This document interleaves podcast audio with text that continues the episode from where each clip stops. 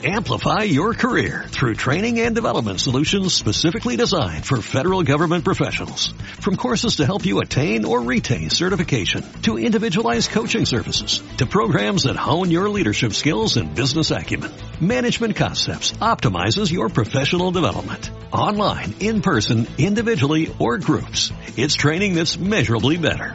Learn more at managementconcepts.com. That's managementconcepts.com.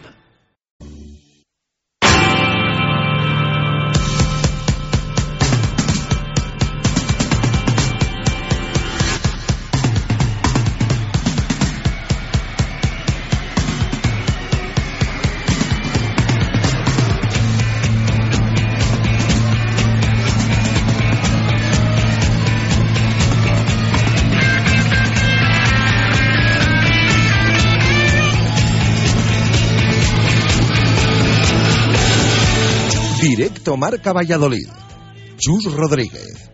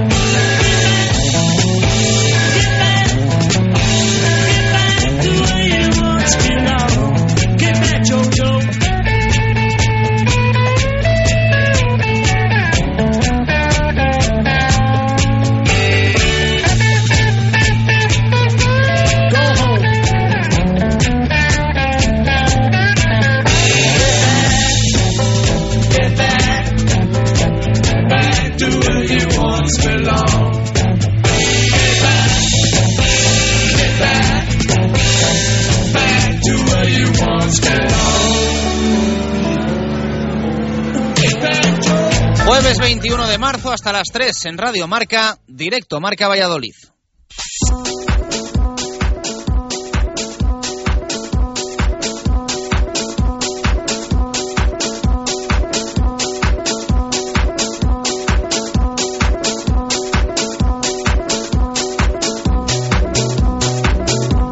¿Qué tal? Buenas tardes. Recuperamos la normalidad en directo Marca Valladolid en el regreso a los estudios de la Avenida de Burgos. En una semana rara, lo es siempre que no hay fútbol el fin de semana y el parón liguero por los compromisos internacionales de muchos jugadores provoca que no haya una nueva jornada en primera. Pero hoy jueves regresa el Real Valladolid al trabajo tras unos días de descanso y tanto Blancos de Rueda como Cuatro Rayas preparan un fin de semana muy importante.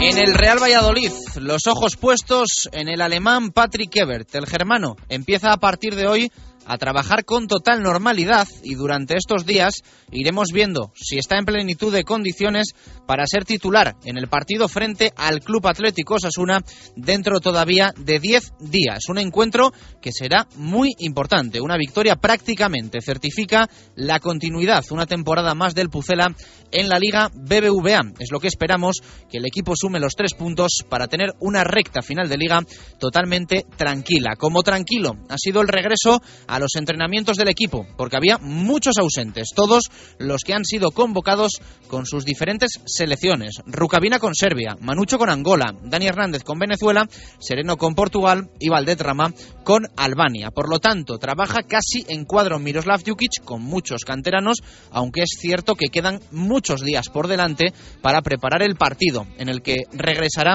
a Zorrilla. Seguro que entre aplausos el exentrenador blanquivioleta José Luis Mendilíbar, además del también ex, en este caso jugador, Joseba Llorente. No lo hará Sisi, que continúa lesionado.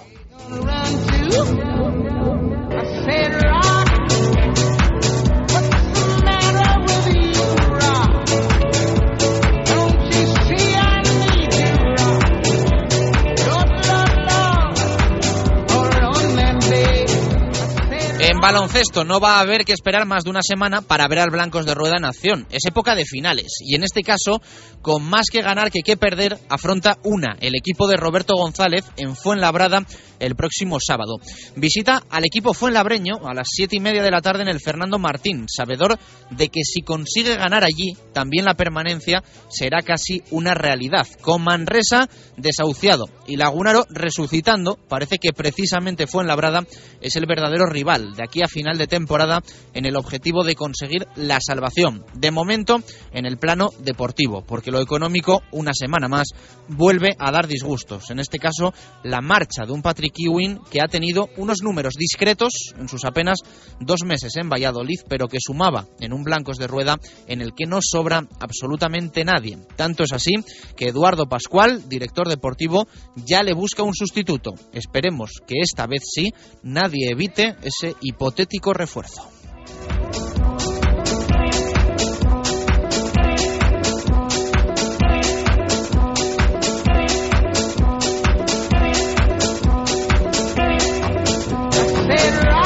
Y en balonmano también finalísima, si es que van a ser dos semanas intensas y posiblemente decisivas para los tres grandes equipos de la ciudad. Visita Huerta del Rey el colista el sábado a las 8 de la tarde. No se le pueden escapar los dos puntos. Solo le vale ganar al cuatro rayas balonmano Valladolid que se está jugando la continuidad en la Liga Sobal. Necesita el equipo de Pastor el apoyo de una afición que no falla en los momentos importantes.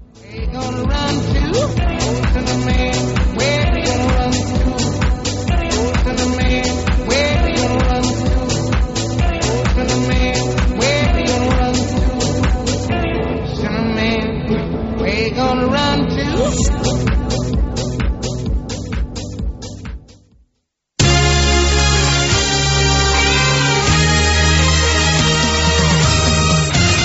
Una y 16 minutos de la tarde, ¿qué tal? Muy buenas, bienvenidos a este directo Marca Valladolid de jueves. Hace unos cuantos días ¿eh? que no estábamos en nuestros estudios de la Avenida de Burgos, ya lo echábamos de menos. El lunes escuchamos en nuestra programación local eh, la gala de los eh, trofeos Marca, premios Marca de la temporada pasada, incluido ese Zamora 2011-2012 en la segunda división para el portero del Pucela Jaime Jiménez, pasado martes festivo, ayer en la Sidrería Lur y hoy, como digo, regreso a los estudios de la Avenida de Burgos eh, desde el pasado viernes. No estábamos aquí para contar, para pulsar F5 en la actualidad del deporte vallisoletano. Es nuestra intención hacerlo hasta las 3 de la tarde. Hoy con un montón de cosas que contar y muchísimas cosas que repasar, pese a que no va a haber fútbol el próximo fin de semana. Sí, eh, va a haber partidos de las diferentes selecciones con mucha representación de jugadores del Real Valladolid que hoy han sido los ausentes en el regreso al trabajo del equipo. Gonzalo Quintana está en los anexos del nuevo estadio José Zorrilla, entre el estadio y los anexos, donde se ha producido ese entrenamiento del Pucela. Gon, ¿qué tal? Muy buenas, ¿cómo estamos? ¿Qué tal, Chus? ¿Cómo estamos? No sé si ha terminado ya la sesión, hoy con muchos canteranos y muchas ausencias de jugadores importantes.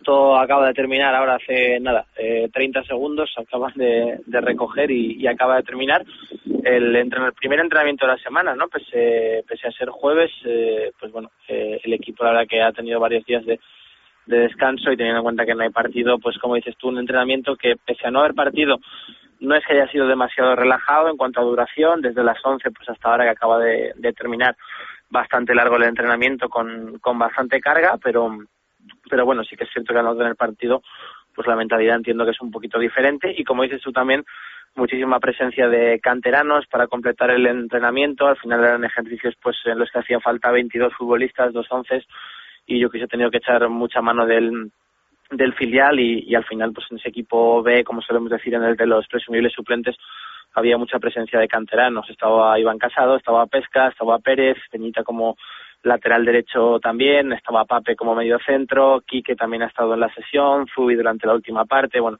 como digo, mucha presencia de canteranos y con el con el primer equipo, pero bueno, que pese a no haber partido en duración del entrenamiento, la verdad es que ha sido largo eh, e intenso. ¿Qué tal has visto a Patrick Ebert? Bien, bien, bien. La verdad que, bueno, eh, haciendo un poquito de cábalas y resumiendo ya lo que podría ser el 11, pues eh, hoy partía con el peto titular. Me ha sorprendido que Omar estaba en ese previsible 11B. Ya digo que es un 11, entre comillas, que coger con pinzas, porque no estaba Rucabina, porque no estaba Manucho, porque había bastantes canteranos en, en los dos once, pero en ese presumible once titular, pues estaba bueno en la, en la parte izquierda y Ebert en la derecha. Ebert con muchas ganas, le hemos visto muy bien y, siempre es cierto que él, por su carácter también competitivo, pues en el entrenamiento le, le pone un poquito más de intensidad prácticamente a todas las, eh, a todas las acciones y yo creo que sin ninguna molestia y, y, vamos, por lo que hemos visto, completamente al 100%. O sea que Patrick Ebert sí estaba en ese teórico once titular y no lo estaba Omar Ramos, ¿no? Sí, el teórico titular este era con Miquel Valenciaga como lateral derecho, eh, centrales Mar Valente y Jesús Rueda, recordamos que no estaba ni Enrique Sereno ni, ni Tony Rucabina, lateral izquierdo Carlos Peña, medio centro Salvador Rubio y Luis Sastre, banda derecha para Ebert, media punta Oscar, en la izquierda Alberto Bueno y arriba Quique, el canterano, porque tampoco estaba Javi Guerra, que, que no le hemos visto por los anexos, pero, pero bueno, ya digo, teniendo en cuenta bajas y demás, donde sí que no había bajas eran las tres mediapuntas, o, o en esas posibilidades, al no estar Larson, tampoco Rama, pero bueno, sí que parece que entre Omar, Bueno, Oscar y Ever iba a estar la cosa, y de momento Omar llevaba peto verde y, y, bueno de los amarillos. Ausentes, por lo tanto, los internacionales, más Daniel Larson y Víctor Pérez, entiendo.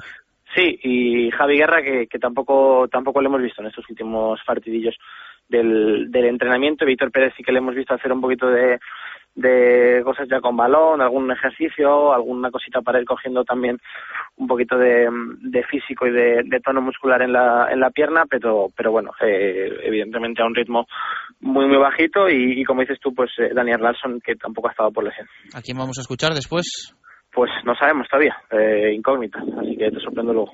Vale, un fuerte abrazo, amigo, gracias. Venga, hasta luego. Las chao. palabras de Gonzalo Quintana eh, acertaba, porque entre los anexos y el nuevo estadio José Zorrilla, donde se acaba de terminar en los anexos el entrenamiento del Real Valladolid, así que va Gonzalo camino del nuevo estadio José Zorrilla, donde va a recoger algún sonido que después vamos a escuchar en el tiempo para el fútbol. Veremos eh, quién habla, porque la verdad es que hay varios protagonistas esta semana, aunque sea una semana sin fútbol de primera división el próximo fin de semana, pues bueno, eh, puede haber eh, declaraciones de Miquel Valenciaga al respecto de la, de la información que leíamos en el norte el otro día de la recuperación del jugador por parte del Athletic Club de Bilbao. Eh, podemos escuchar también a Patrick Evert, aunque no sea en, español.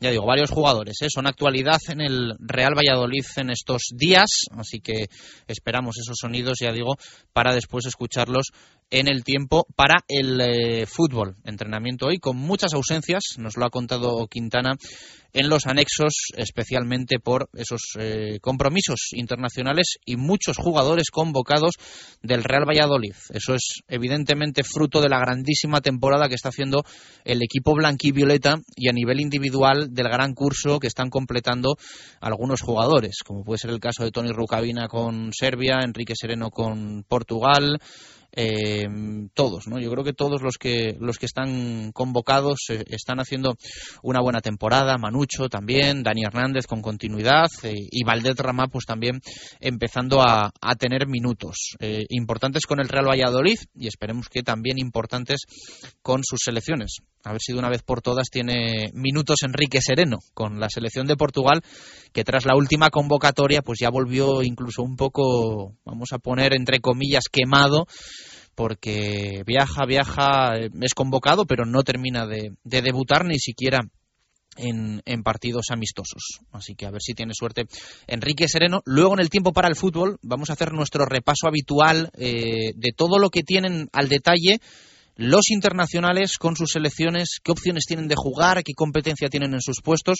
Luego vamos a tener ese repaso con nuestro compañero de marcador internacional, David Fernández, para conocer un poco más eh, todos los partidos. El plato fuerte, lo comentábamos ayer, es el partido entre Serbia y Croacia es un partidazo en el que van a, en el que va a estar Tony Rucavina, el jugador del, del Real Valladolid. Eh, un partido con máxima rivalidad entre serbios y croatas y además jugándose mucho, porque se están jugando la clasificación para el próximo mundial, como se la va a jugar también la selección española. El Real Valladolid piensa en partido no de este fin de semana, sí del siguiente, va a ser domingo a las 12 y frente al Club Atlético Osasuna, un partido también que apetece. Yo creo que por muchas cosas, especialmente porque Osasuna tiene esos tintes eh, de ex del Real Valladolid, con José Luis Mendilíbar, con Joseba Llorente y con Sisi. Los dos primeros, en principio, van a estar en el nuevo estadio José Zorrilla. Eh, Sisi lleva ya tiempo lesionado, todavía le queda eh, grave lesión, la del exjugador, todavía la pasada temporada del Real Valladolid, y no va a poder estar con la camiseta del conjunto navarro en el nuevo estadio José Zorrilla. Veremos si se acerca, si, si ve el partido desde la grada, pero va a ser un partido también para eh, tener reconocimiento con José Luis Mendilibar de todo lo que le dio al Real Valladolid y por supuesto también con eh, Joseba Llorente, que en este caso ya ha estado en más eh, de una ocasión vistiendo otra camiseta que no, que no es la blanca y violeta.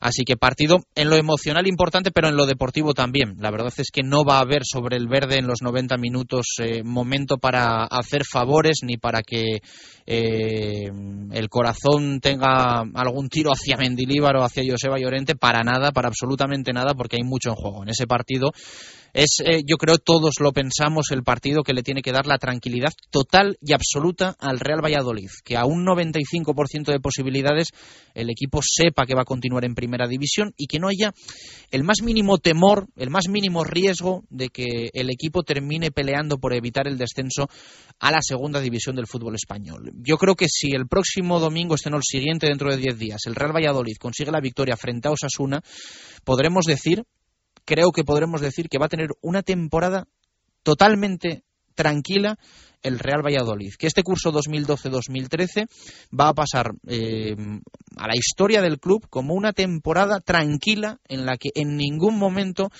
eh, el equipo estuvo cerca de los puestos de descenso. Esperemos que no haya ni empate ni derrota eso todavía mantendría eh, un poco al margen del resto de resultados, mantendría el equipo muy alejado de la, de la parte baja, pero bueno, eh, si se gana mucho mejor. Ya digo que si se gana eh, son, son tres puntos de oro los que puede sumar el Real Valladolid en casa, con su afición, frente a un equipo que sí que está en esa pelea del descenso, como es eh, Osasuna, que lo lleva estando durante toda la temporada, con momentos muy complicados, sobre todo en la primera vuelta, pero se ha, ha, sabido rehacerse, ¿no? El equipo pamplonica y bueno, parece que poco a poco ha ido increciendo, subiendo prestaciones, subiendo tonos y eh, mejorando. Aún así, ya digo, en la pelea, en la pelea, porque sí que parece que tanto Depor como Celta están un poco más desahuciados, pero luego con Mallorca, Zaragoza, el propio Sasuna, hay una pelea en la que es un placer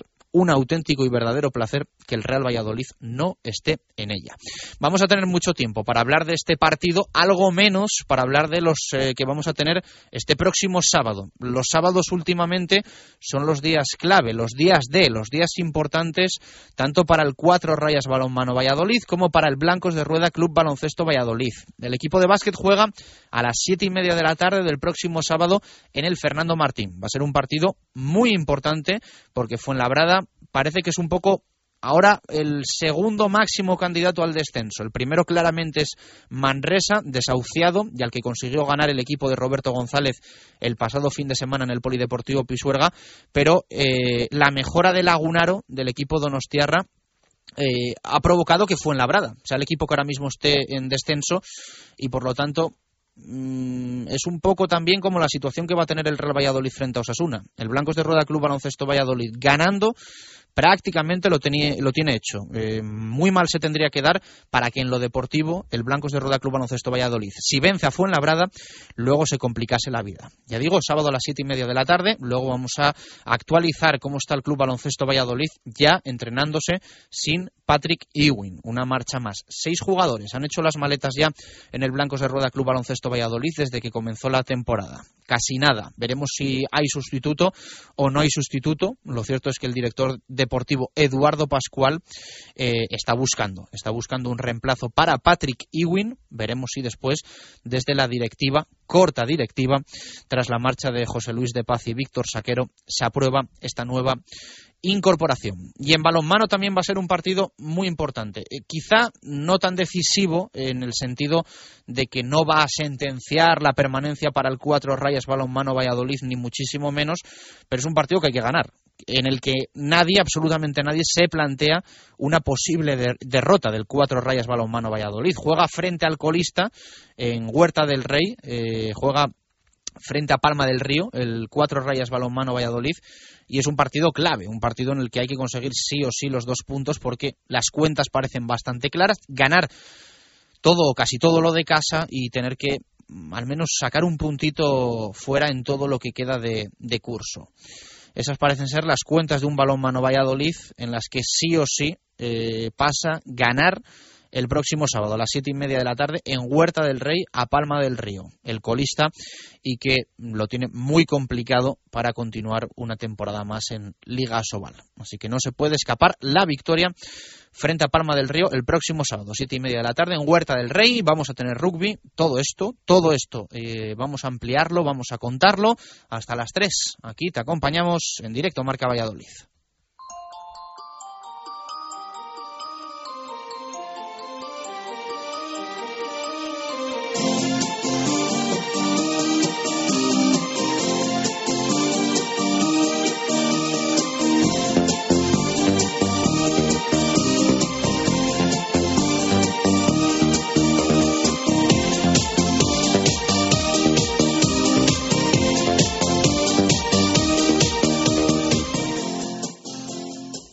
Comenzamos repaso a la prensa deportiva vallisoletana, titulares para el fútbol. En el mundo Arturo Alvarado firma pendientes del rescate alemán, escenificando el regreso de Patrick Ebert a los entrenamientos con total normalidad en el Real Valladolid. En el norte de Castilla, Antonio Encinas, la versión B del caso Arbuzzi, en este caso dando la versión de Alberto Marcos, bastante contraria a la de Miroslav Jukic en rueda de prensa. Y hay opinión de Fran Arranz en el Rincón de Zorrilla. La cena de los idiotas es el titular de Fran Arranz. En el diario Marca, Héctor Rodríguez recoge palabras de Alberto Bueno y titula Tener 35 puntos es un colchón importante, en palabras del futbolista madrileño. Titulares de baloncesto en el Mundo Diario de Valladolid, Lolo Velasco, Pascual, con la tarea de engañar a otro pívot, eh, hablando eh, del fichaje que tiene que hacer o que parece puede hacer el Blancos de Rueda Club Baloncesto Valladolid para sustituir a Patrick Ewing.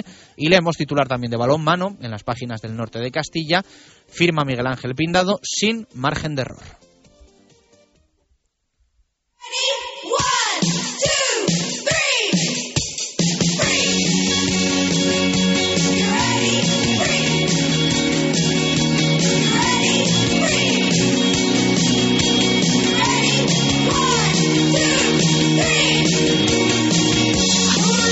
Continuamos en directo Marca Valladolid y ya sabes que para nosotros eh, tu opinión es muy importante, que siempre que estamos en nuestros estudios contamos con tu voz, contamos con tu opinión y contamos con tus tweets. Siempre pregunta vía Twitter que hacemos en directo Marca Valladolid y que por supuesto nos eh, puedes responder hasta las 3 de la tarde porque leemos alguna hora y dejamos alguna para el tiempo del fútbol. Diego Rivera, ¿qué tal? Muy buenas, ¿cómo estamos? Hola, buenas tardes, ¿qué tal? Has estado el fin de semana en San Sebastián no ha sido el mejor partido para viajar con el Real Valladolid. ¿eh? No, casi que el peor, podríamos decir, ¿no? Porque la verdad es que la Real pasó por encima del Valladolid, gran partido de los de Montanier y bueno, los errores yo creo más en defensa eh, que otra cosa condenaron al Valladolid. La Real aparte pues eh, jugó muy bien y tuvo bastante efectividad, pero bueno, muy muy muy mal partido del Valladolid.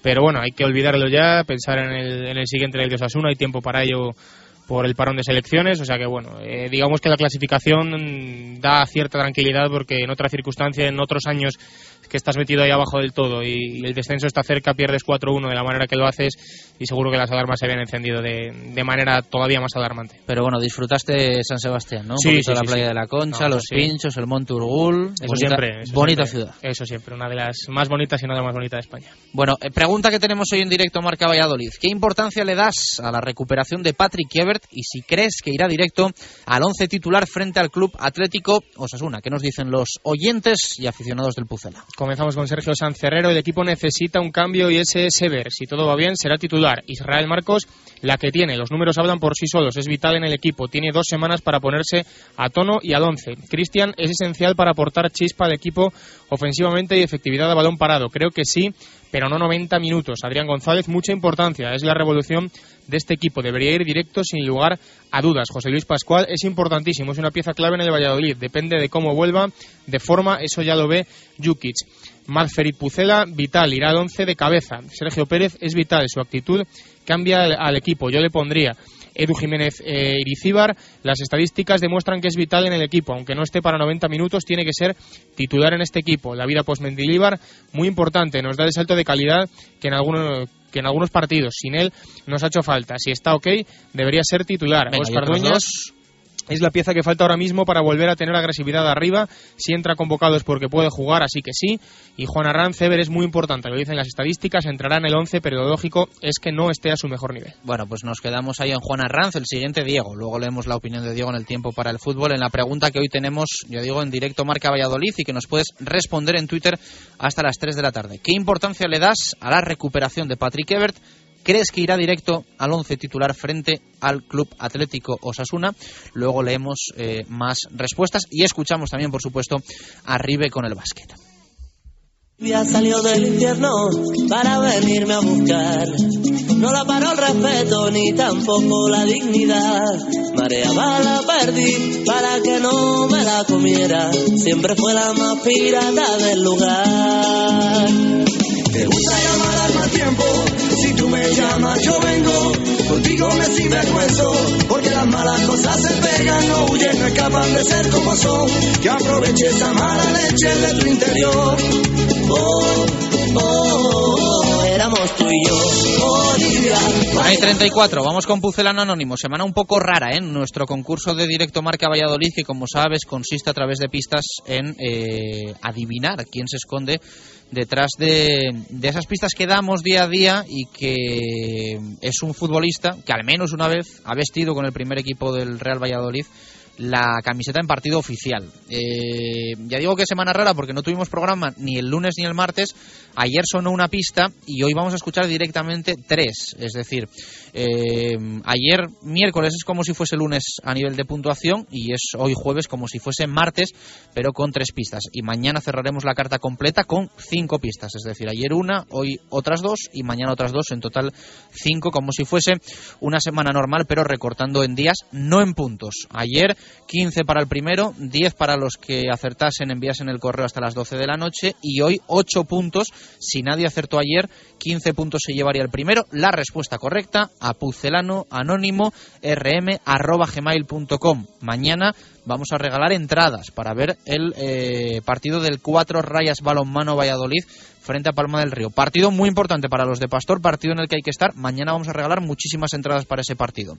Así que lo importante, pucelano anónimo rm.gmail.com. Escuchamos tres pistas que, ojo, valen ocho puntos.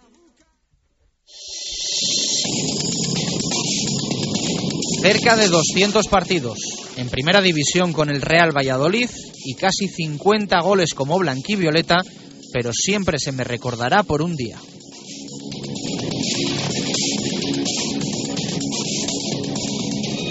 A comienzos de un año que sería trágico para el club por su descenso, conseguí un movimiento mágico, un tanto único.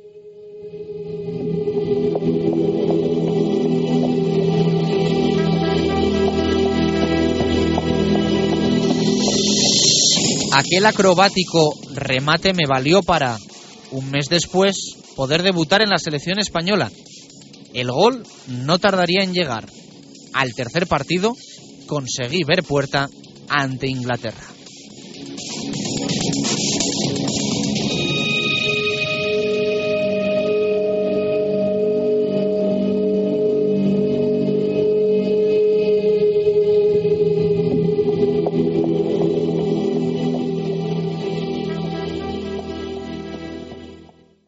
Radio Marca Valladolid, 101.5 FM. Para empezar, tortilla de bacalao. Después, bacalao al pilpil con pimientos del piquillo. Seguimos con chuletón a la parrilla y terminamos con un exquisito queso idiazábal acompañado de nueces y membrillo. Todo esto y toda la sidra que te apetezca beber por solo 28 euros y medio en la sidrería Lur. Con platos de carta, salones privados, terraza y un amplio jardín para disfrutar de una agradable copa. Lur es un lugar ideal para celebrar bodas, bautizos, comuniones o cualquier acontecimiento. Descubre la sidrería Lur en el camino de Zaratán sin número, junto al Estadio Zorrilla, donde el antiguo restaurante El Castillo. Sidrería Lur, 983 105 105. Eilo Motor, concesionario Nissan exclusivo en Valladolid, una temporada más con el Real Valladolid. En la avenida de Gijón, venta, reparación y 400 metros cuadrados de exposición para encontrar el Nissan que responde a tu estilo. Eilo Motor, coche oficial del Real Valladolid y fiel al deporte vallisoletano. Si hay algo imprescindible en Valladolid es descubrir la Viña de Pachi, un restaurante único, tradicional y creativo, donde la gastronomía se disfruta en cada plato. Las cocochas, el rape, el besugo al horno y un sinfín de pescados frescos y de temporada forman parte de una carta con personalidad a la que sumar un servicio y una atención que diferencia a la Viña. Un lugar inigualable para celebrar comidas y cenas de empresa o cualquier evento especial. La Viña de Pachi, en la calle Rastrojo número 9 de Valladolid. Reserva de mesas en el 983 34 10 18. Directo Marca Valladolid. Chus Rodríguez.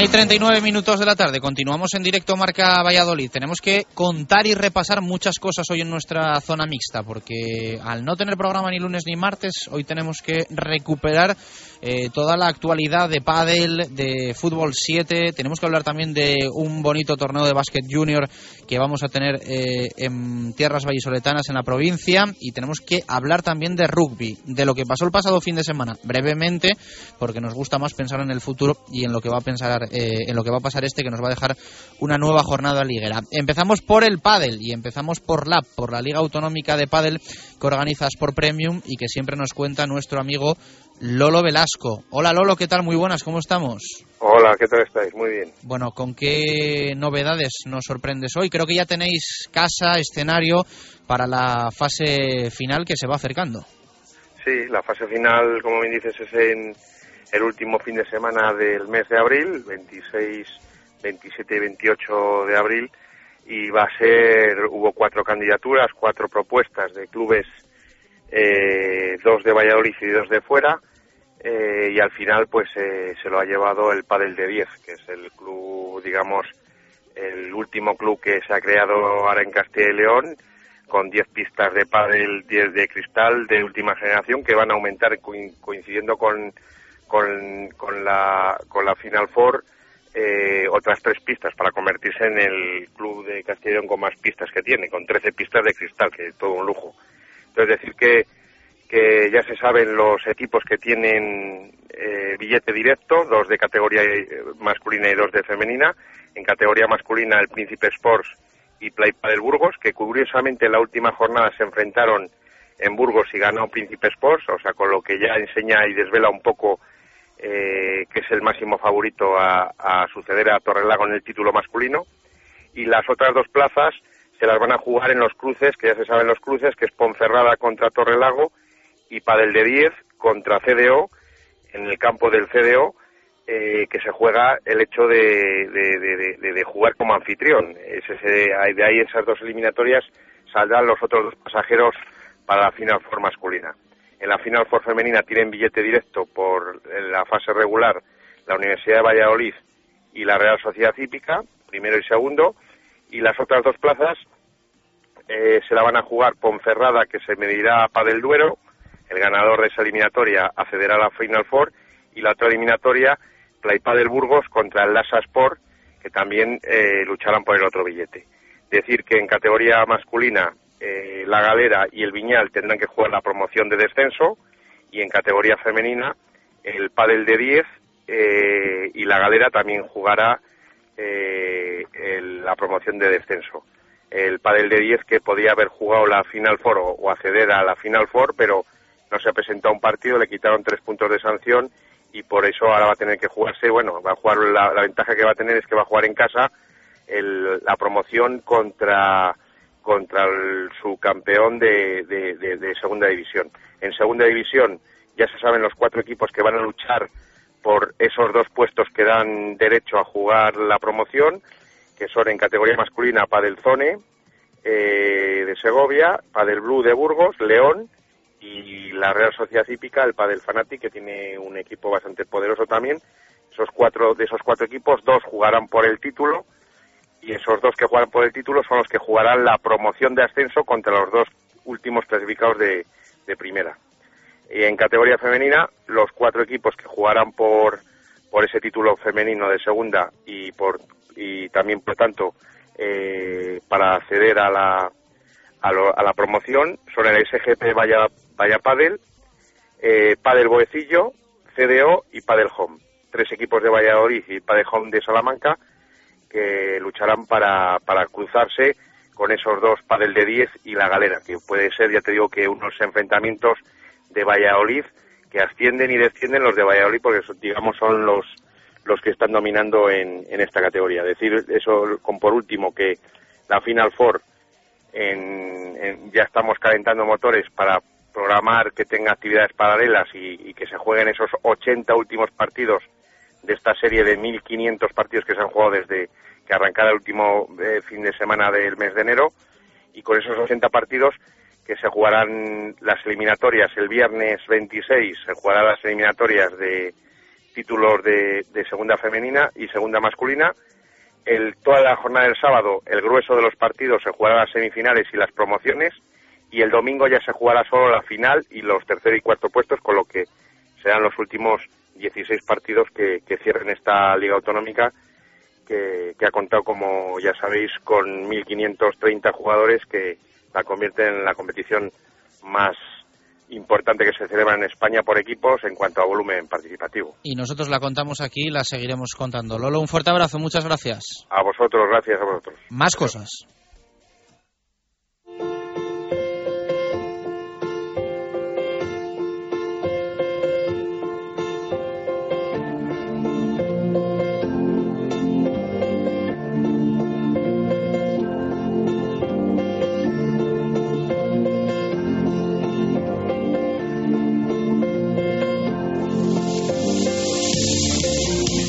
15 minutos para llegar a las 2 en punto de la tarde. Hablamos de pádel y hablamos también de fútbol 7 y de la Liga Interbeten para Empresas 2012-2013 que organiza ProAm. Como siempre, la voz en directo marca Valladolid es Diego de la Torre. Hola Diego, ¿qué tal? Buenas tardes, ¿cómo estamos? Hola Chus, buenas tardes. Bueno, hablamos del torneo clausura. Hace ya meses que cerramos la apertura y estamos eh, superando, ¿no? Ya la mitad, superando el Ecuador de este torneo clausura en el que hay bastante igualdad en prácticamente todas las divisiones, pero especialmente en el grupo B de tercera. Si te parece, de todas formas, empezamos hablando de la, de la primera división, en la que hay tres puntos entre el primero y el segundo, y especialmente, pues, eh, cuatro o cinco equipos bien diferenciados del resto. Sí, como bien indicas, bueno, pues este, igual que la apertura fue dominando la igualdad hasta el final, pues en esta clausura los, favoritos no se dejan sorprender y van marcando las diferencias y bueno, pues el hecho está en que en primera división ya hay cuatro equipos que se han destacado un poquito del resto, que son esas cuatro plazas que, dan acceso a las semifinales para, el título. Tres de ellos ya son eh, los que máximos favoritos para todos y, y ese tercer equipo que es la sorpresa en esa segunda parte del campeonato, que es el torneo clausura, es Escopeo Policía, que bueno, se ha metido ahí a ver si aguanta el tirón hasta, hasta el final del torneo clausura. Por la parte baja, por la parte baja va a haber una lucha bastante encarnizada para, para evitar ese descenso de cara a la temporada que viene y bueno, pues eh, parece ser que Espocerámica tiene todas las papeletas ahora mismo para, para ocupar plaza en segunda división y bueno, pues luego hay un grupo de tres equipos que se jugarán las otras dos plazas restantes, que son Tifón, Castrillo y, y. Que destacamos en la segunda división, ¿quién va a pelear por irse a primera? En, segunda división recordamos a todos los oyentes que, que, son las tres primeras plazas las que dan acceso a, primera división de manera automática y que hay un cuarto equipo que será el cuarto clasificado que será el que completará las, las semifinales de cara de cara al título de segunda. Renault parece que tiene su plaza asegurada tanto como campeón directamente eh, porque cuenta todos sus partidos con victorias de manera holgada y luego Delta 3, Black Pearl y Ermitaños ocupan ocupan las plazas que hablamos del, segundo al cuarto y ampliaríamos hasta Michelin que cuenta con un partido menos esos eh, cuatro equipos que lucharán por las tres plazas que dan acceso a semifinales. Y por abajo en segunda. En segunda recordamos también que son los cuatro últimos equipos los que los que descienden a tercera división y bueno parece claro que Metales Extruidos que además disputó en la tarde de ayer un partido un partido aplazado frente a Faurecia con victoria de estos últimos por, por 4-2, pues bueno, pues todavía le hunde un poquito más en, la clasificación y junto con la Casa La Sepia del Pulpo, Visteón y Fisioterapia Villa del Prado ocupan ahora mismo esas plazas, pero bueno, digamos que desde el sexto clasificado hasta, hasta el décimo primero eh, van a estar peleando por ese descenso. Bueno, eh, descenso que lleva una tercera división que también repasamos eh, en el grupo A y en el grupo B. Eso es. En el grupo E hay un dominador claro que es ESMA, que igual que en segunda Renault eh, y en primera Molimalón, pues parece claro que van a mantener esa plaza al final del, clausura. Y luego habrá una pelea por, por las dos, eh, digamos, por la segunda plaza que da acceso directo a segunda división de cara año que viene. Y recordamos que, que los seis primeros equipos son los que entrarán en un playoff eh, por el título. Entonces está un poquito más abierto en, esta, en esta división. Pero vamos, ESMA Industrias Maxi parecen claro que van a ocupar eh, posiciones de, privilegio y el resto, pues bueno, casi hasta el octavo equipo podrían, podrían meterse en esos playoffs. Y en el grupo B, pues Carpintería H Blanco se ha hecho con el, con el liderato, eh, desbancando a Pisuerga, que perdió su partido contra Caja España el pasado fin de semana y son los tres equipos que a priori lucharán por esas dos primeras plazas de ascenso. Luego un poquito más abierto eh, hasta, digamos, la sexta plaza eh, para, para esos playoffs. Diego, un fuerte abrazo, muchas gracias. Un saludo, Chus, hasta la semana que viene. Nos vamos a hablar también de básquet en esta zona mixta de jueves.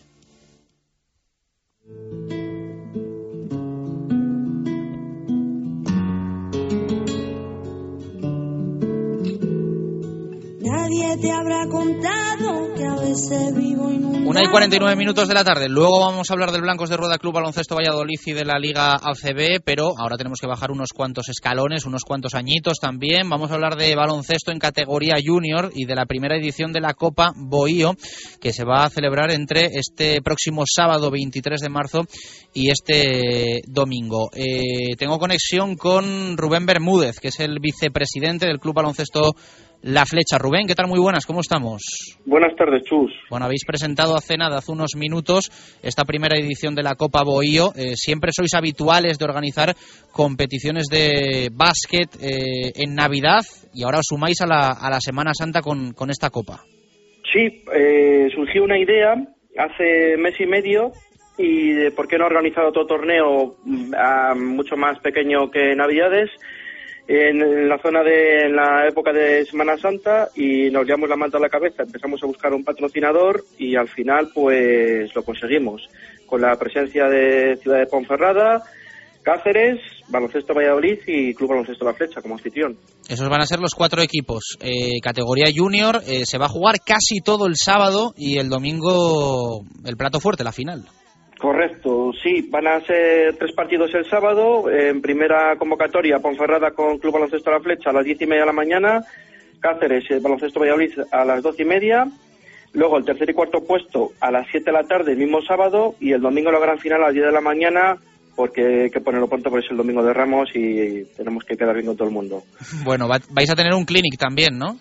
Tenemos un clinic entre medias el sábado a las 5 de la tarde con, con Mario Segalas, eh, que es eh, de técnica individual, es el entrenador del Club Baloncesto Cáceres. Y bueno, que creemos que es para todos los entrenadores, para todos los jugadores, que va a ser muy interesante, de técnica individual. Bueno, el escenario es el Polideportivo de la Flecha, ¿no? En el Polideportivo de la Vega. Ah, de la Vega, correcto. En el, Polideportivo de la Vega, entrada gratuita, para todo aquel que se quiera acercar a buen baloncesto, a ver baloncesto del, bueno en categoría junior, que actualmente en nuestra provincia no había ningún torneo de esta, de esta categoría. Bueno, eh, algo más que nos quieras apuntar, eso, eh, entrada gratuita próximo sábado y, próximo domingo. Eh, buenos equipos, ¿no? Cáceres, no sé si será el favorito junto con el Club Baloncesto Valladolid.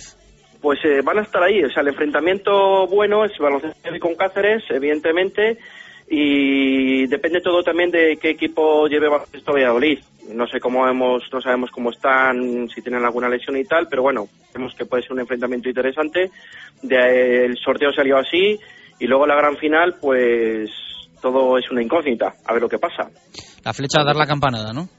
Intentaremos, intentaremos. Intentaremos. Un fuerte abrazo, amigo, gracias. un abrazo. Primera edición de la Copa Boyo, ¿eh? este sábado y este próximo domingo, 23 y 24, eh, excepto la final, todo el sábado en ese polideportivo de La Vega. Básquet de categoría junior con el Club Baloncesto La Flecha, el Club Baloncesto Valladolid, Cáceres 2016 y Ciudad de Ponferrada. Así que buen baloncesto el que se va a poder disfrutar también en tierras eh, vallisoletanas en estos primeros días de la Semana Santa. Ya digo, hoy zona mixta muy completa que cerramos con rugby.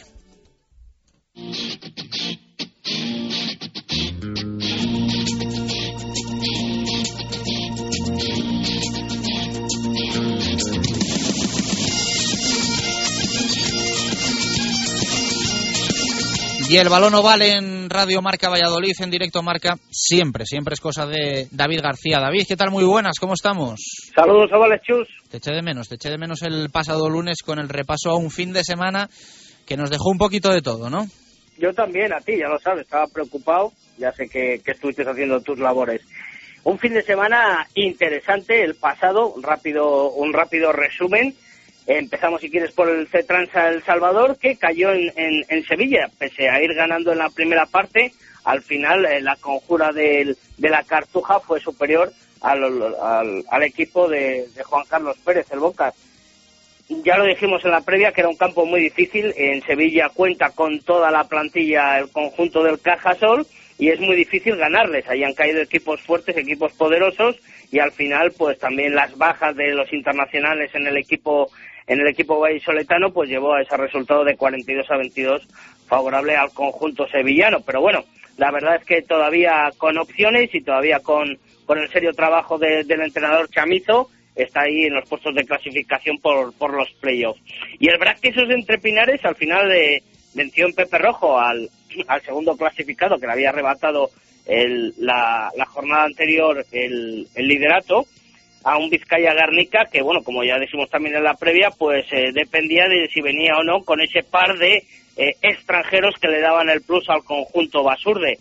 No vinieron, es un equipo en, en horas bajas, la verdad es que ha tenido que recurrir a, entre comillas, jubilados que ya no formaban parte del equipo, como Martitegui, como Echevarría, como jugadores que han estado en el Mundial del 99 con España, eh, pero nada, imposible al final la verdad es que empezó el Braquesos entre Pinares, que parece que se iba a llevar una saca de ensayos el conjunto Basurde, pero al final, pues una victoria casi casi en el límite, 27-10, aunque muy superior el Braquesos entre Pinares. Lisandro Arbizuz, pues al final jugó también todo el partido y, un, un, gran, un gran partido del Braquesos entre Pinares, aunque como decimos, justito aunque sean 17 puntos en el, en el resultado, pero lo cual deja una clasificación pues, pues muy muy interesante con el Braquesos entre Pinares con 73 puntos, sacándole 7 al Vizcaya Garnica y lo que es lo mismo 8 a la Unión Esportiva Samboyana, con lo cual tiene hasta hasta un partido con bonus puede perder el Braquesos entre Pinares con respecto a sus seguidores.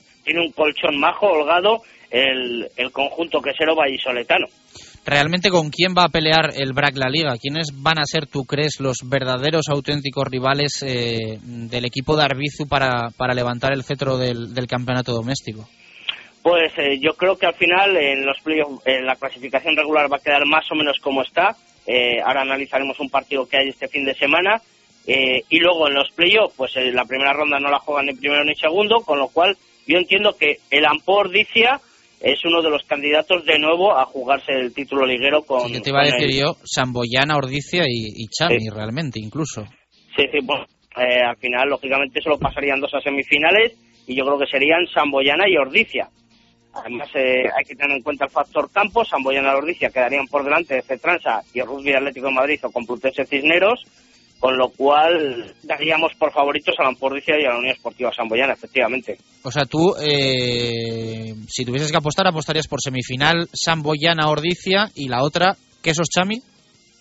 No puede ser, sería Vizcaya-Samboy o Vizcaya-Ordicia o Brac-Samboy, Brac-Ordicia sería. Entonces, eh, en la final, yo creo que pasaría con ambos por nunca Garnica. Veremos a ver si hay algún cambio de posiciones, de todas formas, que, que, puede ser importante después para, para todas estas combinaciones. Entre segundo y tercero. Y muy posible con, con la con la caída que está teniendo el Vizcaya Garnica. El, la Samboy está a un punto de, el equipo de San Boy está a un punto de, del Vizcaya Garnica, con lo cual podría pasar como segundo.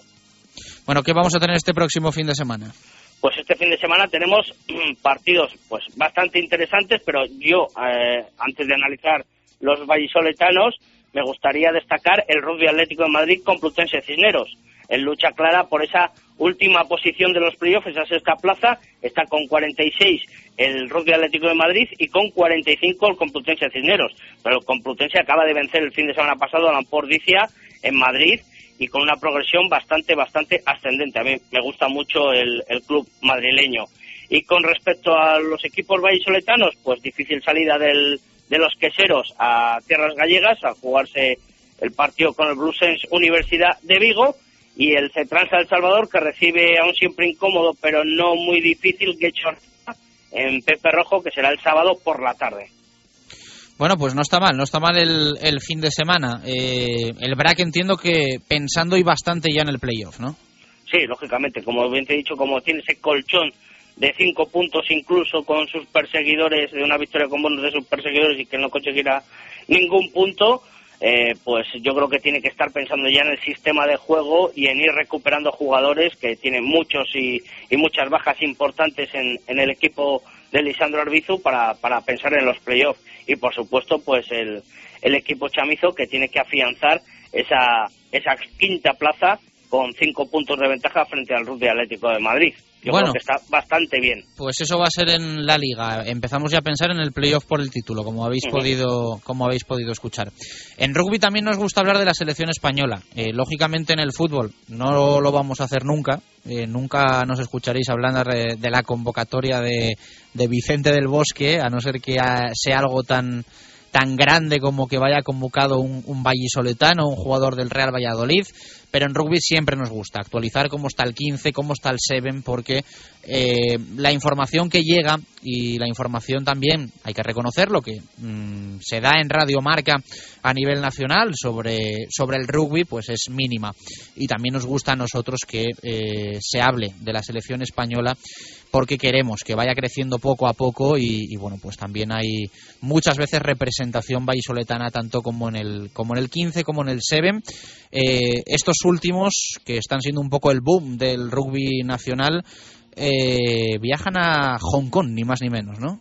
Sí, bueno, después de, del varapalo, frente, sin analizarlo mucho, como tú bien dices, eh, del empate frente a Portugal, el cual ha costado el puesto al entrenador portugués, pese a ir cuarto a siete puntos de esa tercera plaza que puede optar por la repesca el año que viene para jugar en, en, en el Mundial de Londres en 2015. España va última con cinco puntos y a nueve de esa tercera plaza. Y bueno, después de ese varapalo, después de que muchos de los jugadores de Seven jugaran ese partido con el 15, eh, acabaron el partido a las 8, tuvieron una, te- un- una sesión de recuperación, crioterapia y fisioterapia a las diez y media rumbo a Madrid y el domingo para Hong Kong, eh, todos juntos, cuando ya muchas de las selecciones llevan allí pues eh, 10, 15 días.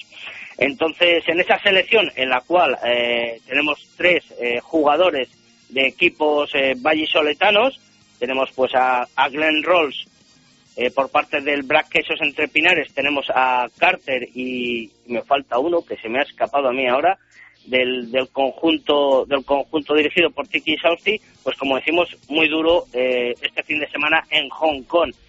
Además, eh, tenemos que recuperar posiciones porque si no perderíamos la opción de jugar todas las World Seven Series el año que viene. Y como tú bien dices, el auge que está teniendo el, el rugby a 7 por esa participación en Brasil, en las Olimpiadas de Brasil como deporte olímpico, pues es fundamental para la progresión tanto de la federación como de los clubes españoles obtener unos buenos resultados. Chus. Yo de todas formas sí te tengo que, que decir, ya lo hemos comentado en, en alguna ocasión más, que tampoco me gusta eh, lo que a mí me parece una mala organización entre la liga y, y las selecciones. Al final eh, estamos en un momento trascendental de la división de honor y los equipos están perdiendo, perdiendo jugadores. Incluso Sí. por el 15 y por el 7 hay jugadores que han prescindido de jugar en clubs y juegan solo con la, con la selección. Mm, esto también debilita mucho la liga y no sé, yo creo que se tendría que buscar una compenetración que de momento no existe. No, y ya no solo ya por jugadores, como tú bien dices, sino que además a nivel de, de espectadores, de aficionados, por ejemplo, vamos a poner el ejemplo, en eh, este fin de semana que jugaban en Santiago de Compostela, el equipo que está en División de Honor de Galicia, que es el Vigo, pues jugaba fuera, con lo cual pues restas, quieras que no, pues bastante bastante audiencia y bastantes espectadores. Y luego, pues quizás aficionados que podían desplazarse a Santiago a ver el partido, pues como tú bien dices, había eh, competición local, competición eh, de sus equipos, por lo tanto, pues lógicamente se deben a los suyos. Pero bueno, así es. Pedro Martín era el otro jugador del Braqueso entre Pinares que no le salía Perico, el que va también con, Sausti. Estabas ahí dándole, dándole a la mollera, ¿eh? sí, es que no me salía. Perico y, y Glenn por parte del BRAC y Jackie Carter por parte del Cetransa El Salvador. Pero bueno, todo sea trabajar juntos y poco a poco ir creciendo en el rugby español y como tú dices, que cada vez vaya cogiendo pues más audiencia y más posibles aficionados en radios, en televisiones y etcétera. Pero bueno, ese es el trabajo. David, un fuerte abrazo, muchas gracias. Saludos, chus. El rugby también en directo Marca Valladolid. Dos y tres minutos, hacemos pausa y nos vamos al balonmano. Radio Marca Valladolid, 101.5 FM.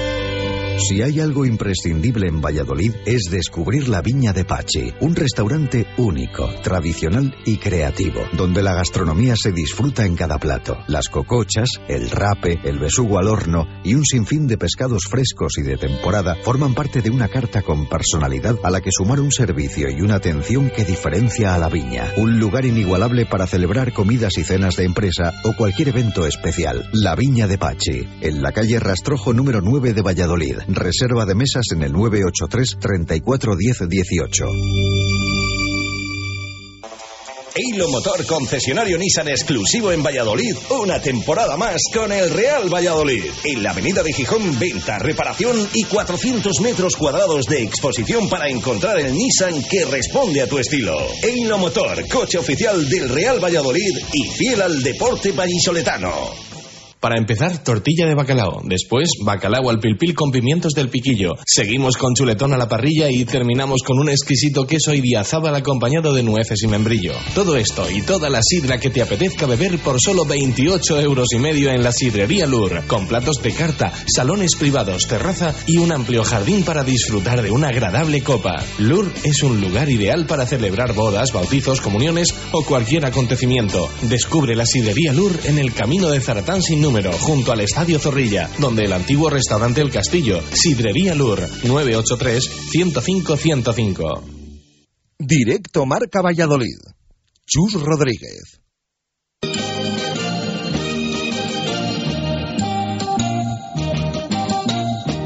Directos al balonmano. Marco Antonio Méndez. Dos y cinco minutos de la tarde hablamos de balonmano en directo Marca Valladolid, protagonismo para el Cuatro Rayas, que está pues a las puertas de un partido importantísimo. Sábado, siete y media de la tarde, Huerta del Rey, dos puntos que hay que sumar sí o sí, Marco. Buenas y marcadas tardes. Además hay que añadir optimistas tardes. El hecho de que visite Huerta del Rey este sábado, como tú comentas, el colista Palma del Río, por un lado, y el hecho de que también y a la vista de los entrenamientos que pude presenciar ayer, tanto Patrick Eiler como Geray Lamariano parecen recuperados, aunque evidentemente hay que esperar al último instante para ver si están al 100%, que es lo que pretendería Juan Carlos Pastor.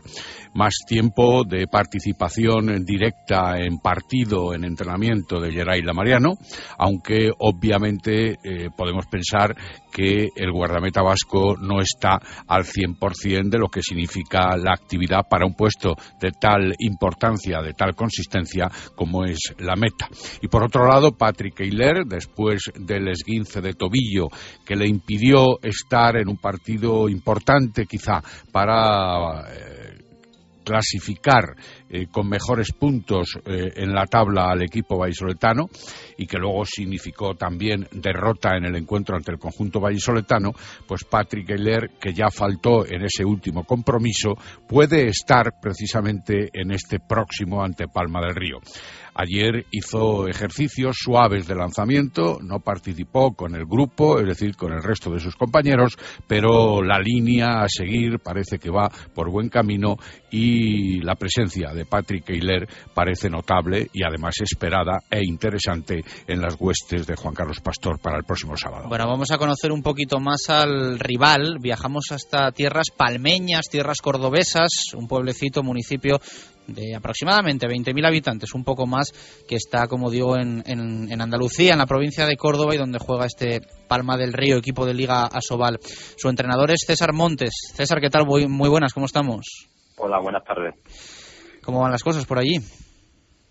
Bueno, pues podrían ir mejor, ¿no? Eh, estamos en, en esa última posición, ¿no? Estamos ahí luchando, peleando, intentando ganar este primer partido, ¿no? En la segunda vuelta que nos dé confianza para afrontar lo que nos queda y, en esa estamos, ¿no? Cuando uno está ahí abajo es difícil salir, ¿no?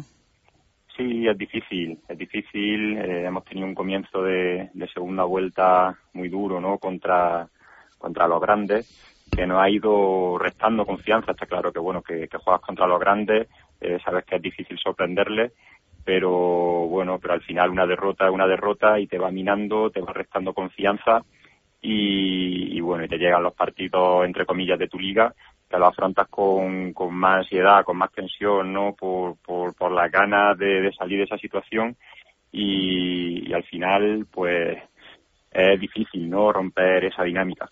Será muy duro, me imagino, lo vemos la verdad es que en muchas eh, situaciones, en muchos deportes, pero es duro un cambio tan grande, ¿no? De, categoría y sobre todo, pues pasar de, de estar en la parte de arriba en, en la división de honor, ahora estar en la, en la parte baja. El cambio es muy, muy grande. Sí, es duro. Eh, además, bueno, pues nosotros, por, por suerte, en temporadas anteriores hemos sido un equipo que, se ha acostumbrado a, ganar muchos partidos y, bueno, este año está siendo muy diferente. Mantuvimos o hemos mantenido el, el equipo de la temporada pasada prácticamente al completo con, con los fichajes de, aparte con los fichajes de Paco Busto y Luise y, y bueno, son, o somos, ¿no?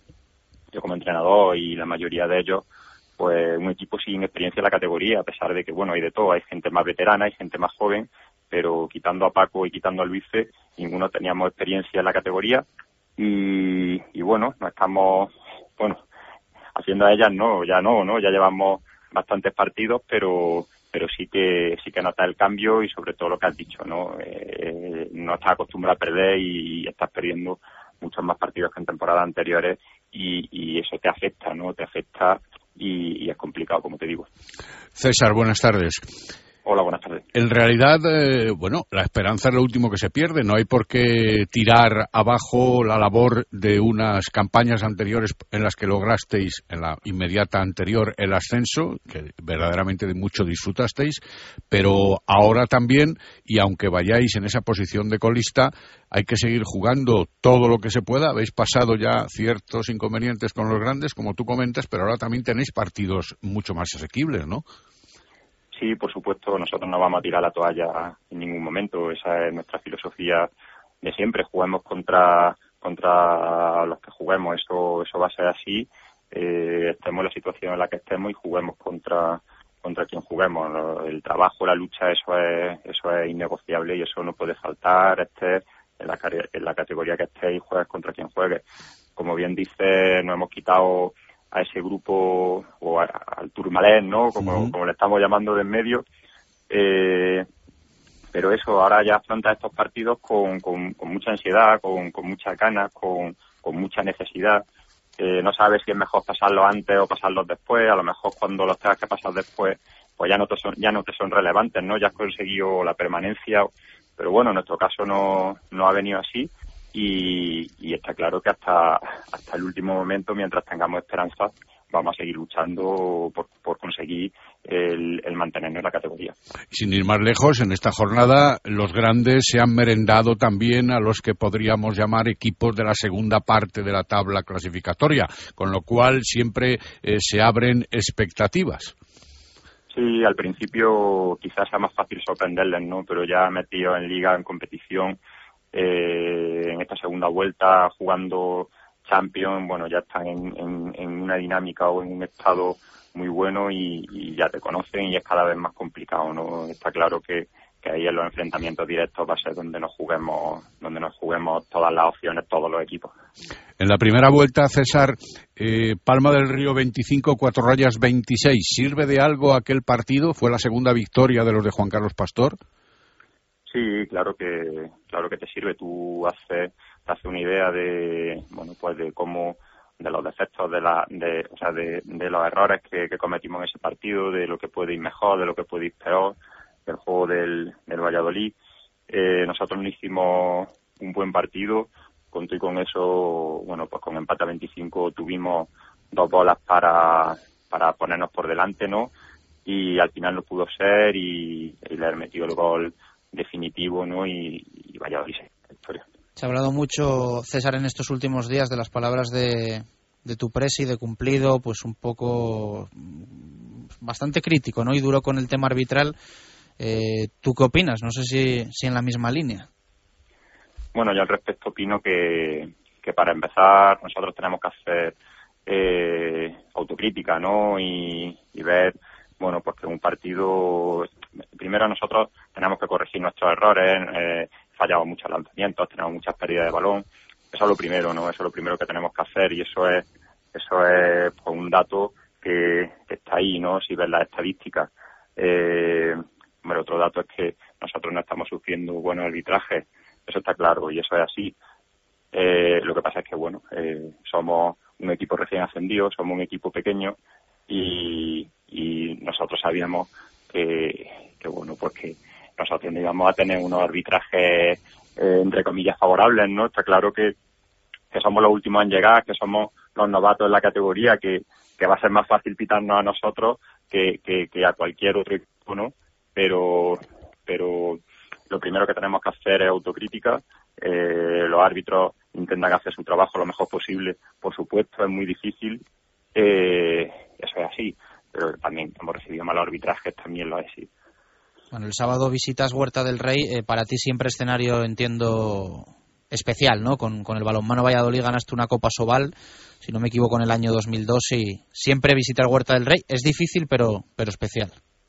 Sí, hombre, para mí es, es muy especial, muy emotivo. Eh, pasé cinco años muy buenos en Valladolid y siempre lo digo, ¿no? Que para mí, deportivamente hablando, supuso un punto de inflexión en mi carrera, ¿no? Primero como jugador y, después, bueno, aprendí muchísimo eh, de pastor y, bueno, pues una vez tuve que dejar de jugar, eh, bueno, prematuramente por culpa de una lesión, pues, pues inicié mi carrera en los banquillos, ¿no? Una filosofía muy parecida, una forma de jugar en la que yo creo que todos los que hemos pasado por Valladolid creemos y confiamos y bueno, pues es lo que intento, ¿no? Aplicar pues los conceptos en los que crees y en los que confían, ¿no?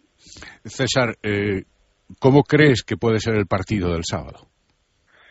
Bueno, yo espero que sea un partido un partido igualado. Está claro que Valladolid eh, este partido y los partidos de casa los tiene marcados en su calendario. Eh, si, si gana esos partidos, yo creo que, que tiene prácticamente asegurada la permanencia.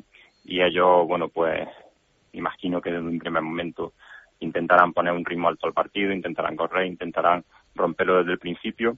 Y nosotros tendremos que, aguantar ahí, ¿no? Esos, esos momentos eh, e intentar llegar, bueno, pues lo más apurado posible al partido. Está claro que si Valladolid gana los partidos de casa lo tiene muy bien, pero en el momento en que pinche, pues pues sí que puede tener sí que puede tener problemas. ¿no? no creo que le pesen los nervios, son jugadores muy experimentados, muy veteranos, ¿no? Pero pero bueno, son partidos importantes, son partidos duros y a todos nos puede pesar la presión en un momento dado. ¿Os interesa eh, ir a un marcador corto, aguantar mucho la posesión de balón, seleccionar muy bien las acciones eh, de definición, precisamente por eso, porque el balonmano Valladolid puede tener mayor potencial en estos momentos, no demasiado a tenor de la clasificación, pero sí por jugar en su casa como mínimo. Sí, jugar en casa, además jugar en Valladolid es muy motivante, ¿no? La gente sale muy enchufada, la afición te aprieta, te da alas, ¿no? Y está claro que sí que es un punto muy a favor. Nosotros intentaremos, como te he dicho, bueno, pues contrarrestar todo eso. Está claro que, que tenemos que intentar construir nuestra posible victoria desde la defensa. Si, si no tenemos defensa, si la portería no aporta, pues claro que es muy complicado, ¿no? Pues desde ahí, desde ese trabajo, desde atrás, tenemos que cimentar un posible éxito y luego en ataque intentar atacar lo más ordenado posible defensa, ¿no? Muy buena defensa. Sabes que vas a concitar de manera especial las miradas de muchos de los que estemos en el pabellón de la Huerta del Rey por el hecho de que fuiste jugador, tienes eh, ascendencia vallisoletana en tu familia y por otro lado porque tu nombre ha estado en determinadas quinielas a la búsqueda del entrenador de la próxima temporada en la nueva presidencia de Óscar Simón. Eh, ¿Algo tendrás que decir a todo esto? Bueno, más que ascendencia vallisoletana es segoviana por parte de mi padre. sí, pero pero sí ascendencia, bueno, pues muy de cerca, ¿no? Castellana. Y, y en cuanto al otro que me comenta, pues pues sí, esta semana he tenido más noticias sobre eso, ¿no? Pero bueno, para mí es un orgullo, independientemente de lo que de lo que pueda pasar en un futuro. Ya lo fue hace años, ¿no? Pastor, cuando dejé de jugar me propuso ser segundo entrenador, al final no cuajó, le dije que no pasaba nada, que para mí, bueno, pues el hecho de que, de que me tuviera ahí, para mí ya suponía un orgullo, ahora es exactamente lo mismo, ¿no? Independientemente de lo que pase, yo estoy tranquilo, estoy intentando hacer mi trabajo lo mejor posible aquí en Palma del Río y luego, bueno, lo que pase en un futuro, pues ya se verá. Perfecto, César. Un fuerte abrazo y muchísimas gracias por atendernos hoy en directo Marca Valladolid. Como siempre decimos, suerte a partir del próximo domingo para, para este Palma del Río. Gracias. Muy bien. El sábado nos vemos, César, gracias. Un fuerte abrazo, chao. Entrenador de Palma del Río, César Montes, estuvo cinco temporadas en el balonmano Valladolid y consiguió levantar la Copa Subal del año 2002. Bonitos recuerdos, bonitos recuerdos del, del balonmano Valladolid con un César Montes que, como decimos, ha estado eh, más que está en las quinielas para el relevo a Juan Carlos eh, Pastor, aunque ya lo decíamos ayer, Marco, eh, teníamos poquito tiempo para hablar de, de balonmano, dimos las iniciales, ¿no? De del que muy posiblemente va a ser el entrenador del balonmano Valladolid. Decíamos NG, eh, tú me decías, bueno, posiblemente también puede ser Seri, ¿no? IG. Nacho González, eh, ahora mismo entrenador del balonmano Nava, es uno de los candidatos eh, con más papeletas, por no decir ahora mismo el elegido a falta de que pueda pasar algo que estropee la operación, pero, pero parece que Nacho González es el, el candidato número uno para sustituir a Pastor. Eh, es el candidato mejor colocado, está muy cerca de que pueda ser eh, efectivamente hecho oficial, pero todavía no hay nada firmado y todavía no hay nada pactado. Actualmente, como tú comentabas, eh, Nacho Ignacio González es el entrenador del equipo filial del Cuatro Rayas Balonmano Valladolid, el Nava de la Asunción, que milita en el grupo D de la primera división y además el año pasado lograron incluso la clasificación para la fase definitiva de ascenso a la división de honor B de la mano del propio Ignacio Nacho González. Es un hombre eh, en estos momentos eh, de cierta confianza dentro del club y lo de cierta no lo digo en el sentido corto y peyorativo, sino en el amplio sentido, puesto que ha estado algún tiempo eh, responsabilizándose de las categorías inferiores después de la marcha de Jesús Javier eh, de J. González, es un hombre también con historial en categorías inferiores, lleva el centro de tecnificación de la Federación eh, de Castilla y León de Balomano, responsable del área masculina y de las selecciones, es decir, conoce muy bien lo que es el movimiento de en ese nivel y en esas categorías. Evidentemente podría ser incluso un hombre bien visto en determinados ambientes, aunque lo hemos comentado aquí hace incluso una semana y media, no era el único hombre que estaba en las hipotéticas quinielas. Y dimos además también una serie de apellidos de esa gente que podían haber estado o pueden estar incluso aún en cartera. Llegamos más adelante a decir que el nombre de César Montes, que era uno en el que parecía todo el mundo pensaba, no era el más certero porque en la recámara y bien guardado se mantenía el hombre que desde el principio sí estuvo en esa línea de candidatos directos uno de ellos, Nacho González. Y si te parece, por terminar. Te, iba a decir que ah. Nacho González, eh, también para que nuestros oyentes lo sepan, no es que sea joven, es que es muy, muy joven. Pues mira, tiene 25 años, nació... Sí, imagínate. Es un Géminis como yo, nació el 11 de junio, lo que pasa es que él muchos años, atrás... ¿eh? 25 años el que en principio va a ser el próximo entrenador del balonmano Valladolid. Puede. Licenciado en Ciencias de la Actividad Física del Deporte, que es como se llama ahora INEF, eh, responsable de categorías inferiores del balonmano Valladolid, como dijimos, dos temporadas en el Nava, responsable del Centro de Tecnificación de la Federación, como hemos dicho también, seleccionador desde hace seis años de Castilla y León infantil, cadete y juvenil, y luego también con bagaje como entrenador en el Carmen, en el Maristas y en el balonmano Valladolid. Venga, Es cerramos decir, con, con resultados esos de los que resultados hubo ayer. de- de Asobal. Exacto, Naturjaula Rioja 33, Cangas 26, Atlético de Madrid 32, Aranda 18, Ademar 30, Ciudad Encantada 29 y Barcelona 36, Balonmano Huesca 26. Se quedan sin puntuar todos los que están ahí al alcance de nuestra mano, visto desde el equipo Gualdomorado del Cuatro Rayas, y ganaron, como parecía lógico, los que verdaderamente ocupaban o ocupan posición eh, de privilegio en la tabla. Sin sorpresas. No te quejarás hoy, ¿eh? 2 y 23. Hasta mañana, un fuerte abrazo. No tengo ganas de hablar más, ya he hablado de balonmano. Nos vamos al básquet.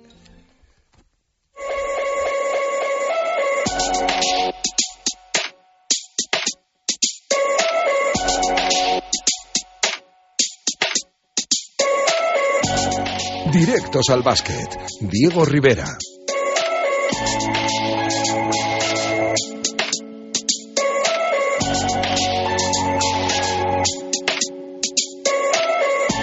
Hablamos del Cuatro Rayas y también del Blancos de Rueda Club Baloncesto Valladolid, por supuesto, y de la Liga Endesa CB. Estamos cerquita también de una nueva jornada en la máxima competición del básquet nacional. El Club Baloncesto Valladolid va a visitar el próximo sábado a las siete y media de la tarde el Fernando Martín de Fuenlabrada, en un partido muy importante.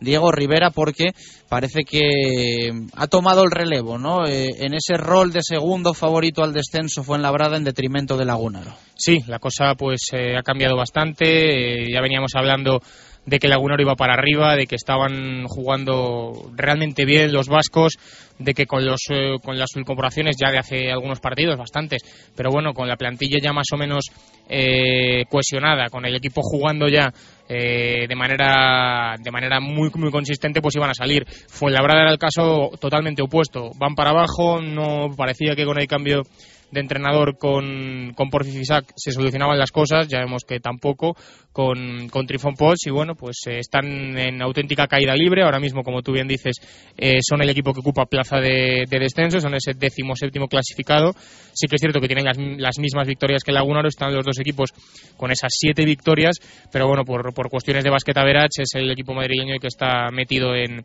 en problemas.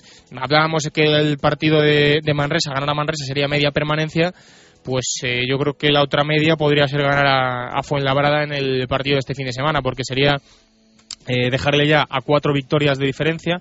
Con las jornadas que quedan se me antoja complicado que pudiera eh, conseguir eh, devolver esas cuatro victorias Fuenlabrada Blancos de Rueda, más viendo eso, las, eh, las sensaciones y, un poco la racha que lleva, la mala racha que lleva el equipo madrileño, o sea que bueno, va a ser muy difícil, va a ser un partido complicado, pero que el Blancos de Rueda si quiere quedarse en Liga CB eh, tiene que ganar y sobre todo para vivir más tranquilos, porque el Lagunaro ya vemos que está yendo para arriba, veremos este, este fin de semana qué hace, pero si gana Fuenlabrada se te pone a dos.